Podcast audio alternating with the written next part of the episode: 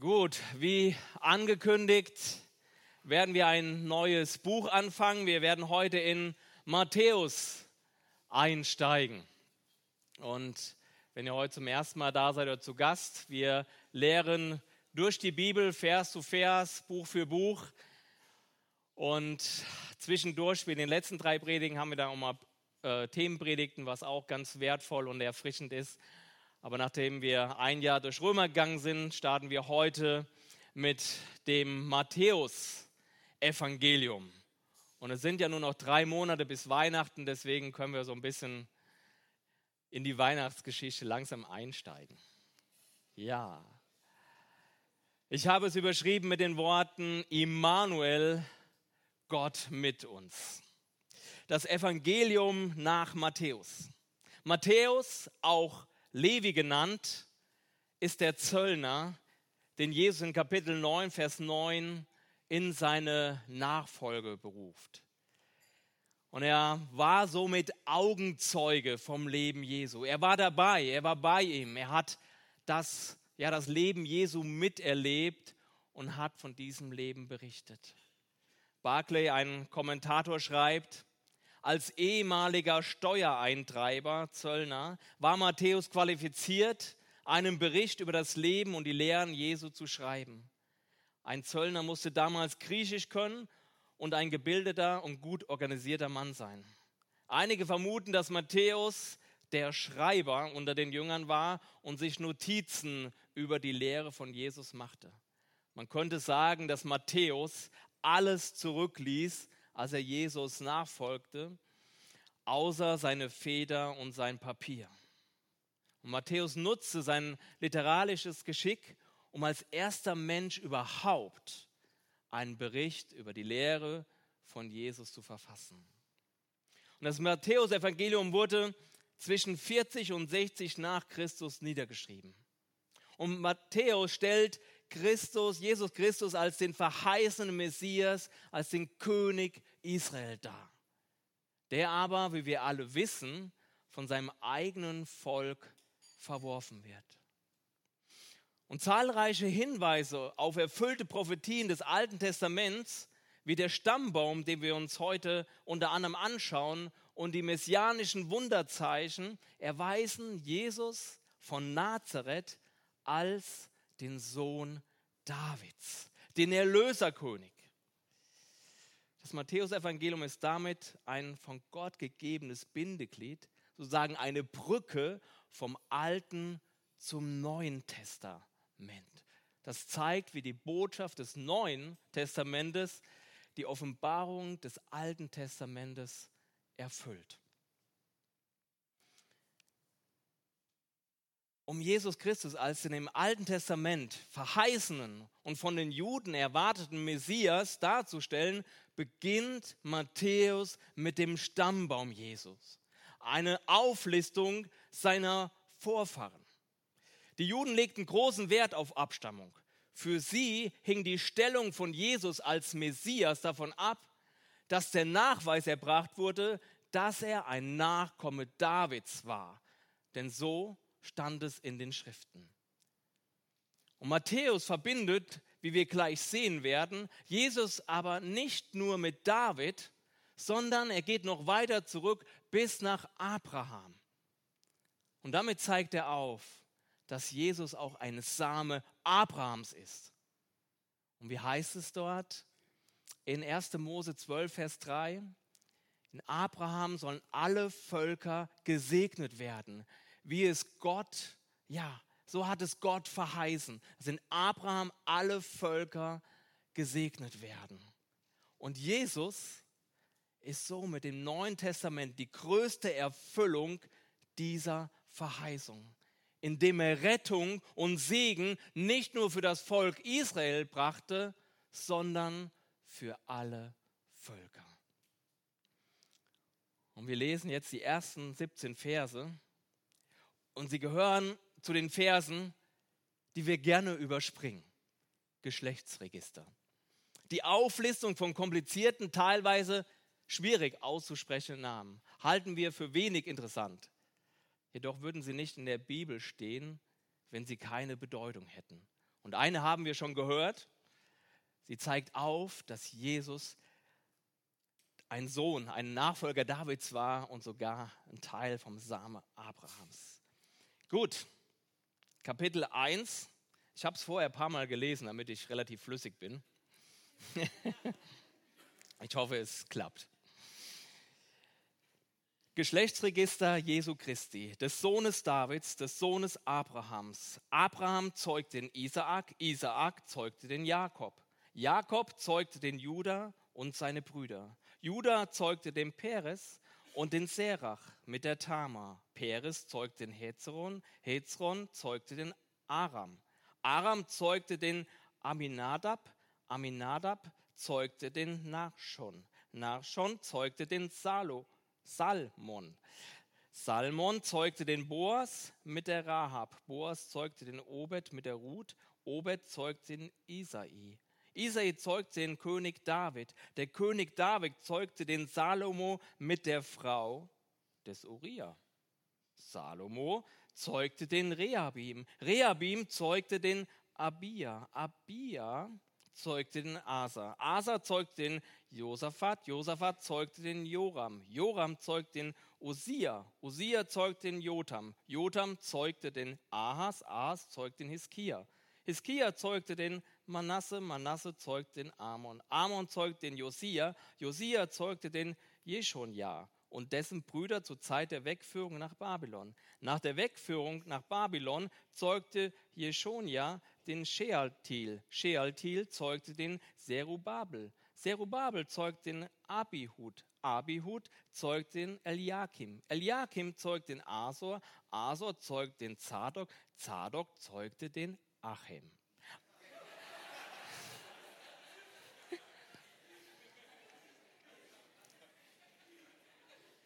Achim, also dieser, zeugte den Eliud.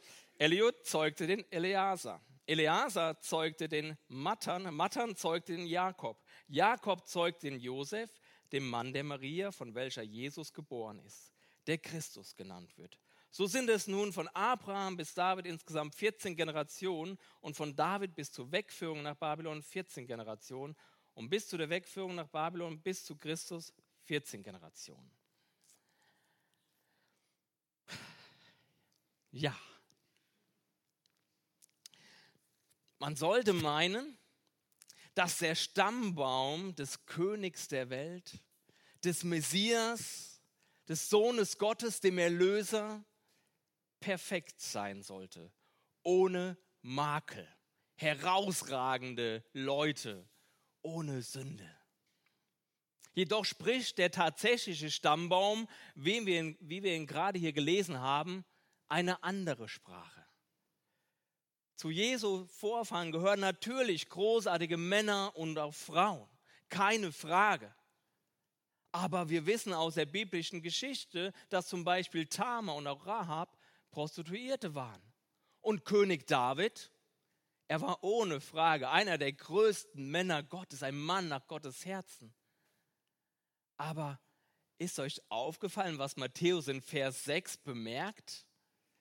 Dort heißt es, Isai zeugt den König David, der König David zeugt den Salomo mit der Frau des Uriah. David und Bathseba, das war die Frau Urias, haben Ehebruch begangen. Und aus dieser Beziehung ist Salomo hervorgegangen, der zur Linie Jesu gehört. Ich habe mich gefragt, warum Matthäus das wohl bemerkt. Er hätte ja das nicht extra hervorheben müssen, was er hier tut. Es war damals üblich, wie, auch, ja, wie wir auch bei dem überwiegenden Rest des Stammbaums sehen, nur die Männer zu nennen. Aber hier werden einige Frauen genannt. Aber er sagt hier, er hätte ja einfach schreiben können, David zeugt den Salomo. Fertig ohne darauf hinzuweisen, dass er Ehebruch mit Uriah. Aber er schreibt es. Warum bringt er bewusst Ehebruch und auch Prostitution in die Linie mit Jesus ein? Ich glaube, dass dadurch deutlich wird, dass Gottes Erwählung eines Menschen immer ein reiner Akt der Gnade ist. Und es zeigt ebenfalls, und das ist noch bedeutender, dass sich Jesus mit jedem Menschen identifizieren kann. Und genau das spiegelt dann auch später sein Leben wider. Da, wo die religiöse Elite, die sich für oberheilig hielt, Menschen richtete, geht Jesus auf die Menschen zu, um sie zu erretten. Den Sündern und Zöllnern. Und Matthäus selbst war als Steuereintreiber, der als Jude im Verwaltungsdienst für die römischen Eroberer arbeitete, ein zutiefst verhasster Mensch bei den Juden. Er gehörte zu den Menschen, die gerichtet wurden. Und Jesus, wie begegnet er Matthäus? Und das lesen wir im Kapitel 9, Vers 9. Er sieht ihn und spricht, folge mir nach. Er ruft ihn in seine Nachfolge. Und diese Einladung, die Berufung von Matthäus, einem Sünder, hatte zur Folge, dass viele Sünder und Zöllner mit Jesus zu Tisch saßen. Gott kommt in Jesus auf die Welt nicht, um die Sünder zu richten, sondern um zu erretten, was verloren ist. Und das wird schon klar, bevor er überhaupt geboren wird. So viel zum Geschlechtsregister. Man könnte noch viel dazu sagen, aber die nächsten Verse sind auch sehr interessant. Wir lesen die Verse 18 bis 25. Die Geburt Jesu Christi aber geschah auf diese Weise. Als nämlich seine Mutter Maria mit Josef verlobt war, noch ehe sie zusammengekommen waren, erwies es sich, dass sie vom Heiligen Geist schwanger geworden war. Aber Josef, ihr Mann, der gerecht war und sie doch nicht der öffentlichen Schande preisgeben wollte, gedachte sie heimlich zu entlassen. Während er aber dies im Sinn hatte, siehe, da erschien ihm ein Engel des Herrn in Traum, der sprach, Josef, Sohn Davids, scheu dich nicht, Maria, deine Frau, zu dir zu nehmen.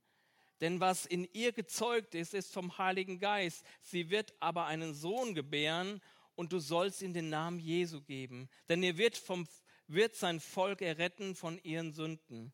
Dies alles aber ist geschehen, damit erfüllt würde, was der Herr durch den Propheten geredet hat, der spricht, siehe, die Jungfrau wird schwanger werden und einen Sohn gebären und man wird in den Namen Immanuel geben. Das heißt übersetzt Gott mit uns.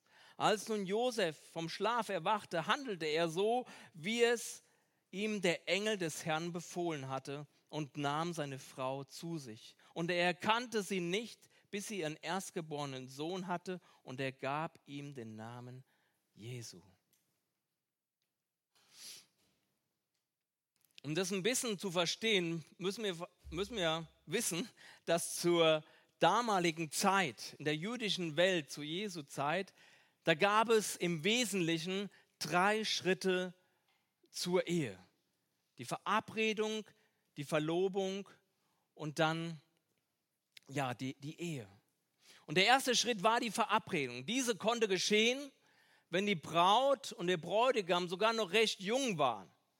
Und wie wir wissen, wurden sie auch oft von den Eltern arrangiert.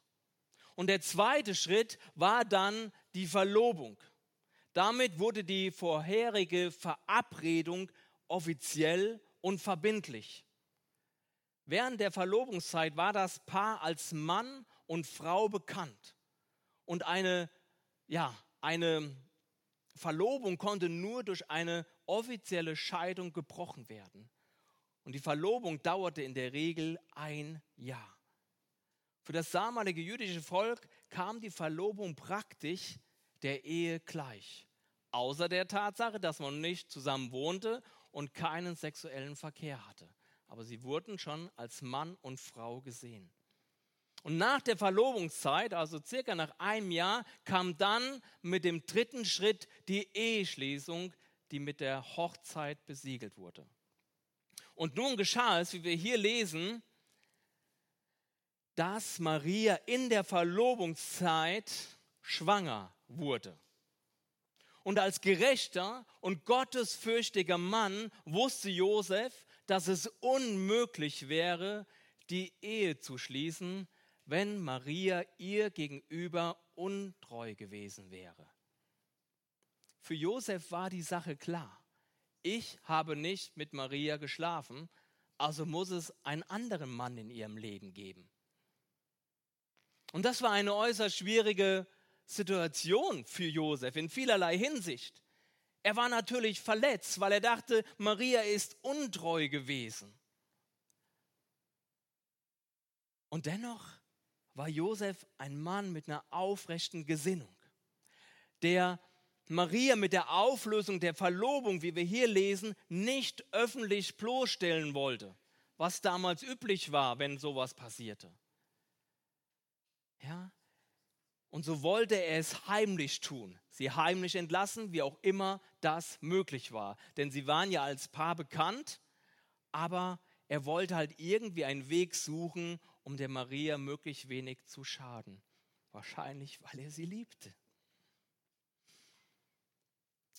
Vers 20 heißt es, während er sich noch mit diesem Gedanken trug, Maria heimlich zu entlassen, erschien ihm im Traum ein Engel des Herrn und sagte zu ihm, Josef, Sohn Davids, zögere nicht, Maria als deine Frau zu nehmen, denn das Kind, das sie erwartet, ist vom Heiligen Geist.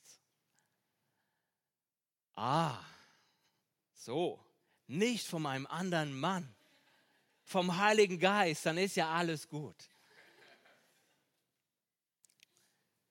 Ich meine, man träumt ja schon mal wirre Sachen. Aber solch ein Traum war das nicht, wo man aufwacht und sagt, das kann alles nicht sein. Das war total wir, was ich gerade geträumt habe. Nein, die Tatsache, dass Josef so handelt, wie der Engel es im Traum gesagt hat, macht zwei Sachen deutlich. Erstens, Josef muss erkannt haben, dass dies kein normaler Traum war, sondern er wusste, dass Gott durch den Engel tatsächlich zu ihm redet. Und ich will sagen, wenn Gott eine Sache uns ganz wichtig machen will, dann macht er klar, dass er redet. Und so war es für Josef auch klar. Ich meine, das war schon eine ziemlich abgefahrene Sache.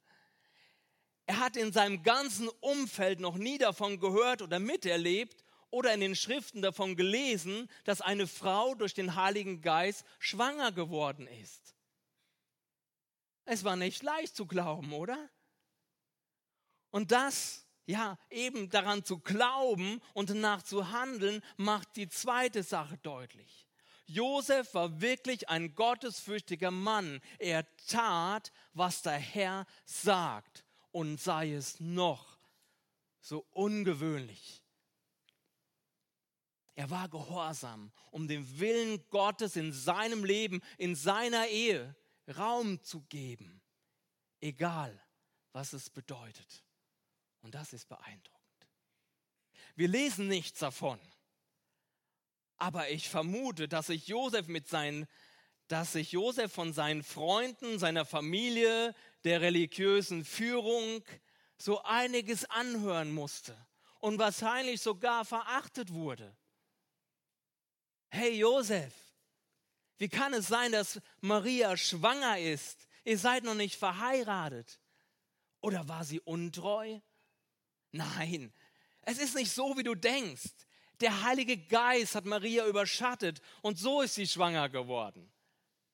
Klar, Josef, der Heilige Geist.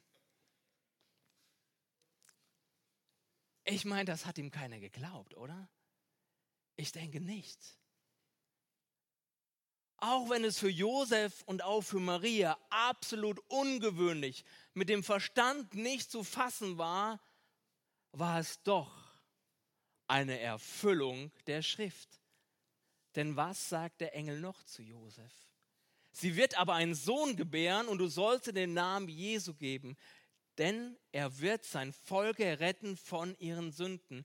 Dies alles aber ist geschehen, damit erfüllt würde, was der Herr durch den Propheten geredet hat. Der spricht, siehe, die Jungfrau wird schwanger werden und einen Sohn gebären und man wird ihm den Namen Immanuel geben. Das heißt übersetzt Gott mit uns.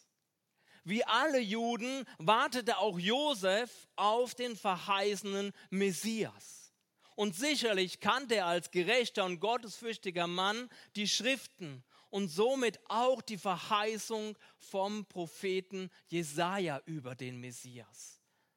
Aber wie sich die Verheißung genau erfüllen sollte, war nicht bekannt. Und dass er nun zusammen mit seiner Verlobten Maria ein Teil dieser Erfüllung sein sollte, wird ihn mit großer Ehrfurcht erfüllt haben. Josef hat geglaubt und erlebt, dass Gott nichts unmöglich ist und dass sich sein Wort durch ihn, einen ganz gewöhnlichen Zimmermann, erfüllen kann. Ich glaube, das war damals für ihn unglaublich, das für sich überhaupt anzunehmen, zu denken, wer bin ich? Aber er hat geglaubt und hat dem Willen Gottes Raum im Leben ihrer ja, zukünftigen Ehe gegeben. Meine, die übernatürliche Empfängnis unseres Erlösers ist ein Geheimnis, dass man in das man nicht so recht hineinsehen kann, wie das passiert ist. Aber wie wir aus dem Lukas-Evangelium wissen, hatte auch Maria eine Begegnung mit dem Engel, der ihr das Wunder, was in ihr geschehen sollte, offenbarte. In Lukas 1, 34 und 35 heißt es, Maria aber sprach zu dem Engel, wie kann das sein, dass ich von keinem Mann weiß? Und der Engel antwortete und sprach zu ihr, der Heilige Geist wird über dich kommen und die Kraft des Höchsten wird dich überschatten. Darum wird auch das Heilige, das geboren wird, Gottes Sohn genannt werden. Die Kraft des Höchsten wird dich überschatten und du wirst schwanger werden. So ist es passiert. Fällt das schwer zu glauben? für Gott, der aus dem Nichts den Menschen erschaffen hat? Aus dem Nichts ist eine übernatürliche Empfängnis, wie Maria sie erlebt hat, wohl die deutlich kleinere Herausforderung, oder? Gott ist Gott und in ihm ist alles möglich und es musste so geschehen. Gott kommt in Jesus seinem Sohn auf die Welt. Und man wird ihm den Namen Immanuel geben. Das heißt übersetzt Gott mit uns. Jesus, das bedeutet Jesus, der, der rettet. Ja, es war sein menschlicher Name. Zum damaligen Zeit war es ein ganz gewöhnlicher Name. Ja, in seiner Nachbarschaft gab es noch ein paar andere, die auch Jesus hießen. Und Christus war sein Titel. Er steht dafür, dass Jesus der Messias ist, der Erlöser der Welt. Und Immanuel beschreibt, was er ist. Gott mit uns. Gottes Ziel ist es, seine persönliche Gegenwart zu den Menschen zu bringen. Und das war von Anfang an sein Wunsch. Damals im Garten Eden wo die Sünde noch keinen Raum gewonnen hat, da wandelte er mit den Menschen der Kühle des Tages und er versuchte zu alttestamentlichen Zeiten durch die Stiftshütte, wo er ja in seiner Gegenwart oder wo die Gegenwart des Herrn zu erleben war, zu leben und in der Nähe seines Volkes zu sein. Dann später im Tempel. Es war immer Gottes Ziel und jetzt mit Jesus war es in Perfektion möglich. Gott will in Beziehung, in der Gegenwart des Menschen leben. Gott kommt zu uns, er nimmt Menschengestalt an und lebt unter uns. Ich mag die Serie The Chosen. Ich glaube, viele von euch haben das schon gelesen, wo äh, gelesen, gesehen, wo das Leben Jesu verfilmt wird. Und ich mag diesen, diese Serie so sehr, weil Jesus als Immanuel gezeigt wird. Wie er ganz normal mit dem Menschen, insbesondere natürlich mit seinen Jüngern, zusammen gelebt hat. Ja, wir stellen uns das vielleicht manchmal so ein bisschen anders vor, als dass er die ganze Zeit so einen Heiligenschein hatte und so ein bisschen über dem Boden schwebte. Aber nein, er war ein Mensch wie du und ich und er lebte ganz normal unter den Menschen. Er war in ihrer Nähe. Er hat ihnen zugehört, ihnen geholfen, sie unterstützt, ihnen Ratschläge gegeben, sie ermutigt, aber natürlich auch ermahnt. Er hat mit ihnen gegessen, er hat mit ihnen gefeiert, zusammen mit ihnen gelacht und geweint. So nah ist Gott in Jesus zu uns gekommen. Und so nah möchte Jesus auch jetzt mit uns leben. Und das ist möglich, weil er in uns durch den Heiligen Geist lebendig geworden ist. Da, wo wir Jesus in unser Leben aufnehmen, da, wo wir Ja sagen, dass er für, seine, für unsere Sünden gestorben ist, kommt er in unser Leben. Heiliger Geist lebt in uns. Jesus ist gekommen, um unser bester Freund zu sein mit dem wir alles in unserem Leben teilen. Jesus ist mehr als eine moralische Instanz, nach der wir uns richten, mehr als ein Erlöser. Er hat uns erlöst, damit wir sein Freund sein können. Er ist mehr als der König der Welt. Er ist dein und mein Freund. Er ist an unsere Seite gekommen, um mit uns zu leben. Und wenn du nicht gerade in deinem Stolz und deiner Überheblichkeit gefangen bist, dann erlebst du, wie überfordernd das Leben ist. Und wie auch insbesondere der Anspruch, den Gott an dein Leben stellt, heilig zu leben, dich doch immer wieder herausfordert, und ebenso oft auch überfordert und du es nicht schaffst aus deiner Kraft. Gott mit uns. Er weiß um unsere Schwächen und Unfähigkeit. Darum kommt er ja an unsere Seite, um die Kraft, die Freude, die Weisheit und die Hoffnung zu sein, die, un, die uns durch das Leben trägt und leitet. Er ist die Kraft, die uns überhaupt zu einem heiligen Leben befähigen kann. In Hebräer 4, Vers 15 heißt es, denn wir haben nicht einen Hohenpriester, der kein Mitleid haben könnte. Und damit ist Jesus gemeint als der Hohepriester. Der kein Mitleid haben könnte mit unseren Schwachheiten, sondern einen, der in allem versucht worden ist, in ähnlicher Weise wie wir doch ohne Sünde. So lasst uns nun freimütig hinzutreten zum Thron der Gnade, damit wir Barmherzigkeit erlangen und Gnade finden zur rechtzeitigen Hilfe. Jesus war ganz Mensch, ganz Mensch. In aller Schwachheit, die wir selbst immer wieder erleben, in der wir, aus der wir auch nicht rauskommen werden.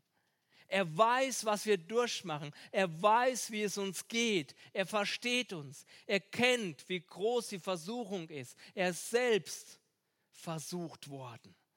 Er weiß, was das bedeutet, von seinen Begierden gereizt zu werden. Und er möchte helfen, an unsere Seite kommen und uns immer wieder Gnade und Barmherzigkeit schenken, wenn wir fallen und untreu sind. Denn das spiegelt auch unser Leben weiter. Wir werden immer wieder fallen, auch in Sünde. Aber er kommt an unsere Seite. Er ist die Gnade, der uns reinwächt. Da, wo wir untreu werden, da wo wir Jesus nicht vom ganzen Herzen nachfolgen, kommt er und zieht uns immer wieder an seine Seite. Er ist gekommen, um uns einmalig zu erretten von unserer Sünde, dieses ewige Leben und auch immer wieder da, wo wir von ihm abdriften, unsere eigenen Wege gehen. Er ist an unserer Seite. Er ist unser Freund. Er lässt uns nicht fallen. Er ist nicht untreu, wenn wir untreu sind. Er hält zu uns, egal wo du heute stehst.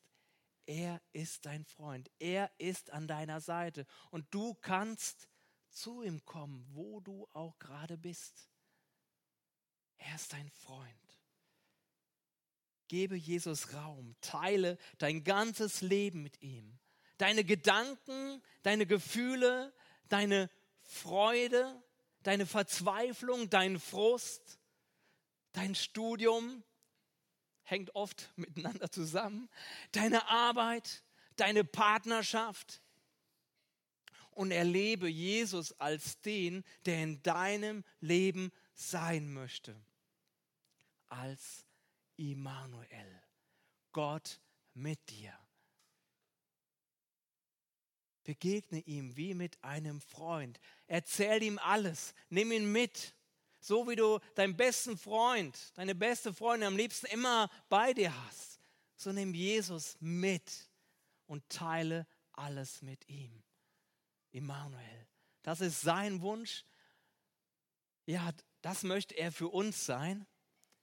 Und es wird auch das Beste ja, für uns sein, wenn wir ihm so begegnen und ihm diesen Platz in unserem Leben geben als besten Freund, Immanuel, Gott mit uns. Amen. Herr, ich danke dir, dass du auf die Welt gekommen bist. Du hast den Messias verheißen, Herr. Und keiner wusste, wie das passieren soll, wie der Messias auf die Welt kommt. Und ich glaube, keiner hat die Idee, Herr, dass er als Kind auf die Welt kommt, Herr. Von einem gewöhnlichen Paar, Herr, geboren durch eine gewöhnliche Frau. Herr, das ist unglaublich, Herr, was, was du vollbracht hast, um in unsere Nähe zu kommen. Aber du zeigst so deutlich, Herr, dass du mit uns sein möchtest. Und wenn du zeigst, dass du mit uns sein willst, dann zeigst du auch, dass du für uns bist. Und du bist gekommen, um uns zu retten aus unseren Sünden heraus, die uns gefangen halten und die die Beziehung zu dir unmöglich machen. Ich danke dir, Herr, dass wir mit dir leben dürfen, Herr, und dass du uns in Jesus so nahe gekommen bist. Danke, Herr. Danke, Herr, dass du uns so annimmst, wie wir sind, Herr. Und dass du immer an unserer Seite bist, Herr. Und ich bitte dich für die, die daran zweifeln oder die denken, Herr, Jesus mag mich nicht, ich bin gefallen und ich muss erstmal hier wieder zurechtkommen. Ich bitte dich, Herr, dass sie erleben, dass, dass du die Kraft bist, Herr, der sie allein befähigen wird, wieder zurechtzukommen, Herr. Und heilig und untadelig zu leben. Herr, du bist nicht der richtet, Herr, der noch irgendwie drauftritt, wenn wir am Boden liegen, sondern der, der sich ausstreckt und uns aufhebt, in den Arm nimmt, Herr, uns vergibt, wenn wir Buße tun, Herr, und umkehren. Ich danke dir dafür, Herr. Helf uns, Herr, dass, dass wir dich wirklich auch ja, als, als besten Freund in unserem Leben haben, Herr. Mit dir so leben, mit dir alles teilen. Danke, Herr, dass du an unserer Seite, an unsere Seite gekommen bist, Herr. Und wir wollen dir den Raum geben, Herr, die dir sowieso gebührt und wie es das Beste für uns sein wird, Herr. Wir preisen dich und danken dir. Amen.